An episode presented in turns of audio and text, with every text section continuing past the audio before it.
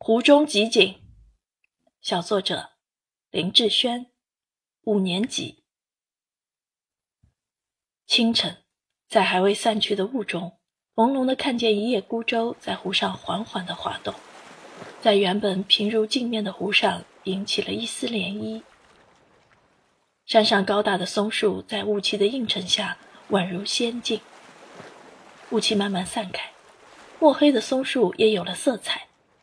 晨光中，云雾变幻莫测，伴着清脆的鸟鸣，好似神圣又玄奥的天书。随着天边红云慢慢的褪去，一轮红日浮现在地平线之上，呈一种深邃绿色的湖中也不再寂静。细看的话，有一些青黑的大鱼在水中游动，偶尔有一两只野鸭在水中捕鱼，时不时上来吸一口气，这给原本平和的湖面增添了一点活力。